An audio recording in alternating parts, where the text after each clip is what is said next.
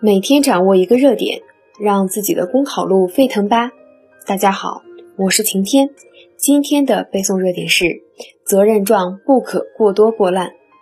作为推动工作贯彻落实的手段之一，责任状有必要。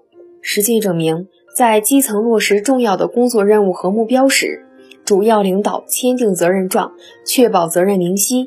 能有效推动工作顺利开展，从而实现上下同欲、步调一致。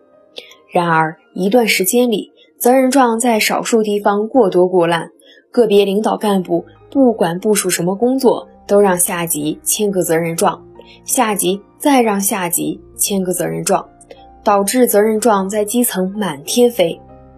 有的干部把责任状当成万能的，可应付上级，又能牵住下级。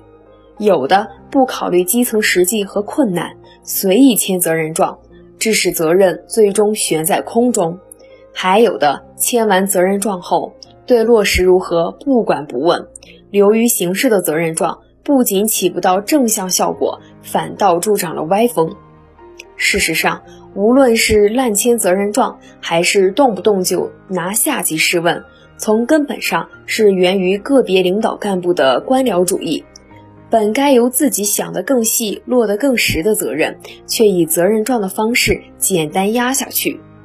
有权就有责，权责要对等。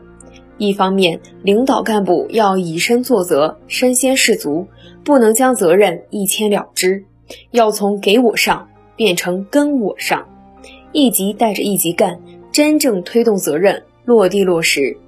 另一方面，在制定指标、分解任务时，也要充分考虑基层实际，不能让基层以有限的权利承担无限的责任。